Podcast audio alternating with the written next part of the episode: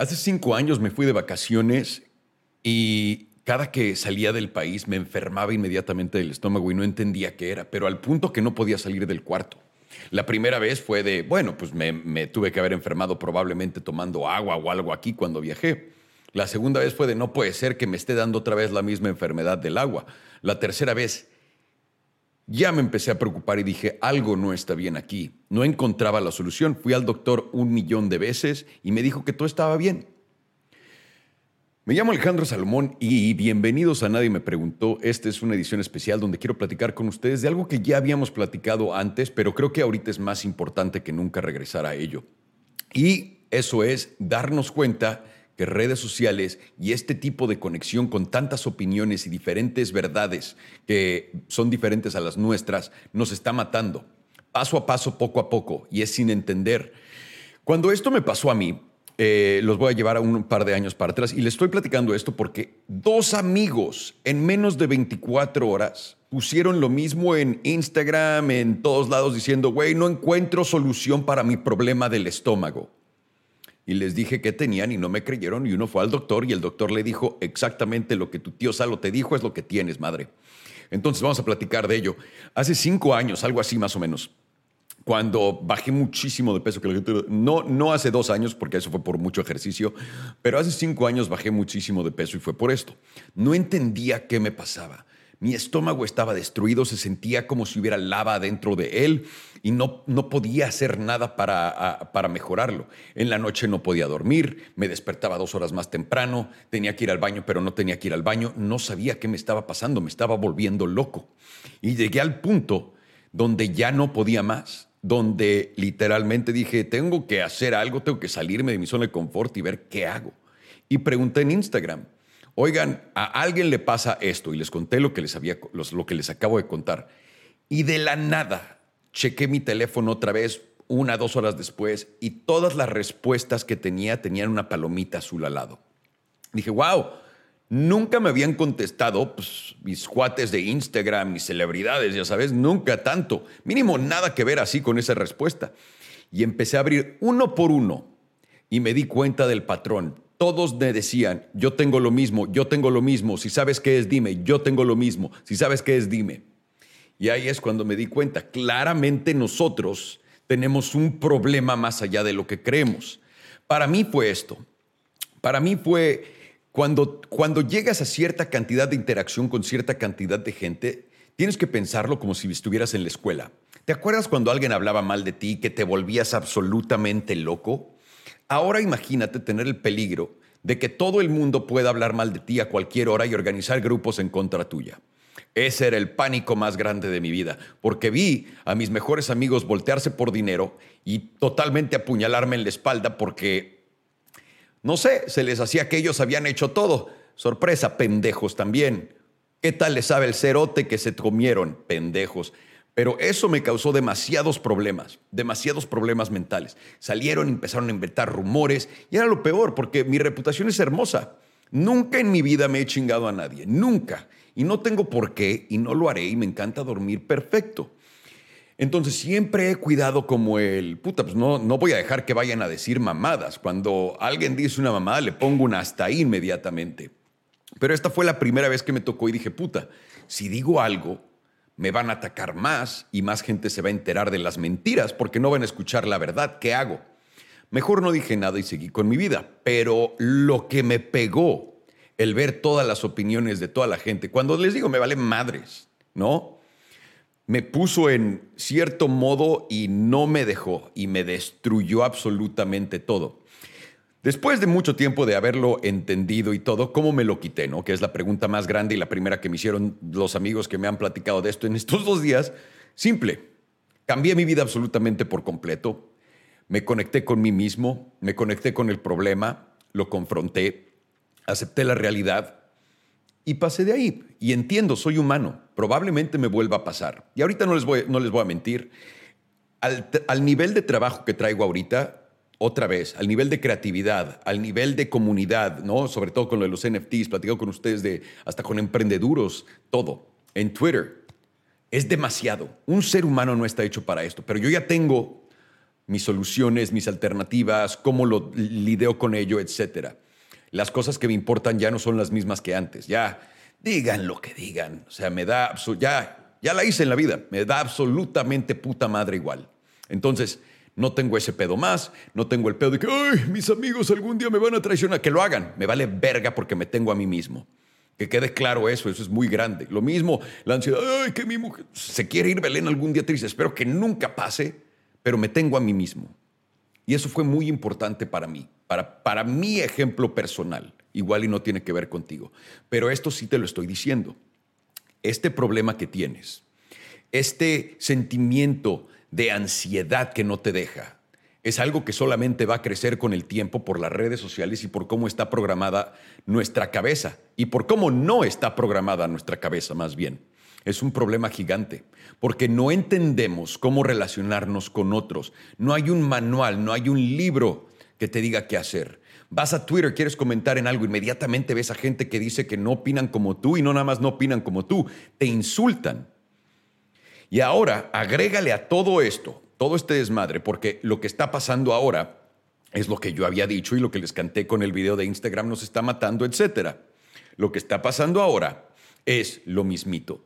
La gente está en redes sociales todo el tiempo, está siendo polarizada de una cosa o de otra y ahora ponle toda la incertidumbre que existe en la economía global, viendo a los mercados caer, viendo la guerra, viendo que no hay solución para adelante, viendo a los países de globalizarse, viendo a China amenazando a Estados Unidos y viceversa. Todo esto, quieran o no, tiene un impacto en todas nuestras almas, en nuestras vidas, en nuestras personas. Todo esto nos está afectando diario. Y el hecho de que no nos paremos a lidiar con él nos va a afectar todavía mucho más. Y no quiero que lleguemos a eso. Durante la pandemia aprendí muchísimo de mí mismo y creo que saqué la mejor versión de mí. Y yo creo que en estos momentos vamos a regresar a ese tipo de tiempos donde la incertidumbre está todo donde la opinión popular es la más polarizante del mundo, donde todas las noticias van a ser malas, pésimas, nada bueno y van a tener todavía puntos de vista que son peores que los de antes. Porque es lo que estamos viviendo en el mundo ahorita. Todo esto fue lo que generó que Estados Unidos se quemara por completo. ¿Se acuerdan cuando la gente salió a la calle y que dijeron, hasta aquí? Quiero que se acuerden, fue porque mataron a un hombre. La policía mató a un negro enfrente de la gente y lo grabaron. Ahorita acaban de matar a 20 estudiantes, a 20 niños en una escuela. A nadie le importó. Nadie. De que Estados Unidos trabaja muy duro para Ahora sí, quitarnos la sensibilidad del uno por otro, el que nos importe. Yo ya oigo de mataron a 10 güeyes, es de. No estuvo tan mal. Ya estamos a ese punto. Ya no deberían de poner en las noticias pero lo siguen poniendo en las noticias porque es negocio. Lo están haciendo, lo están haciendo y no se dan cuenta el problema que existe más allá de eso. La gente en Estados Unidos se mata así por justamente este mismo problema. Y nos está llegando a todos lados del mundo porque se contagia este problema de sociedad y sobre todo las malas noticias.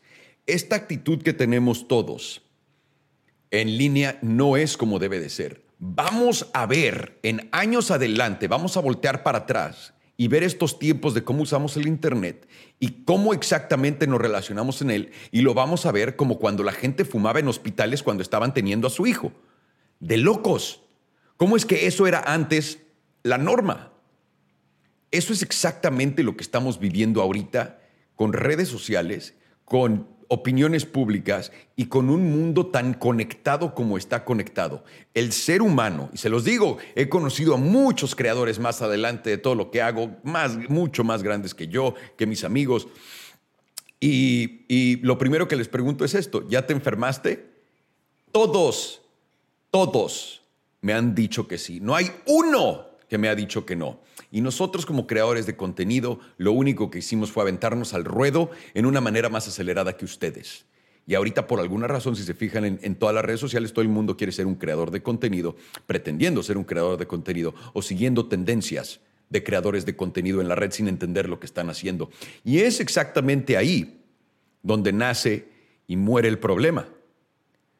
No nos estamos dando cuenta del daño que nos estamos haciendo a nosotros mismos y a otros con cómo nos relacionamos, cómo hablamos en línea. Necesitamos entender y tener en contexto lo que está pasando y tenemos que entender y tener una base muy sólida de nuestro ser, porque si no, cualquier opinión negativa te destruye.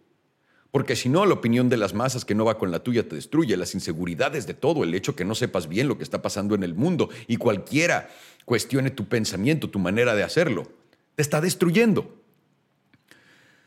Para todos ustedes que se sienten mal, que se sienten así como les estoy contando, que no encuentran la solución, les quiero decir, no nada más es el estómago. He tenido amigos que dejan de ver porque estos nervios se les cierran y se vuelven ciegos por un par de días. No es mamada. Gente que se paraliza de un lado del cuerpo, eh, gente que las manos se les hacen así, viene de esto, viene del estrés que cargas en tu propio cuerpo, sin darte cuenta, los nervios, tu ser no está bien y no lo estás escuchando. Solamente quería hacer este video para que ustedes sepan que esto es lo que está pasando. Aquí estamos no importa que la situación sea mala alrededor del mundo, no hay nada que podamos hacer. Nada. Créanme, cuando empezó la pandemia intenté advertirle a todo el mundo, no, que esto y que el otro, esto fue lo que aprendí de los doctores, todo.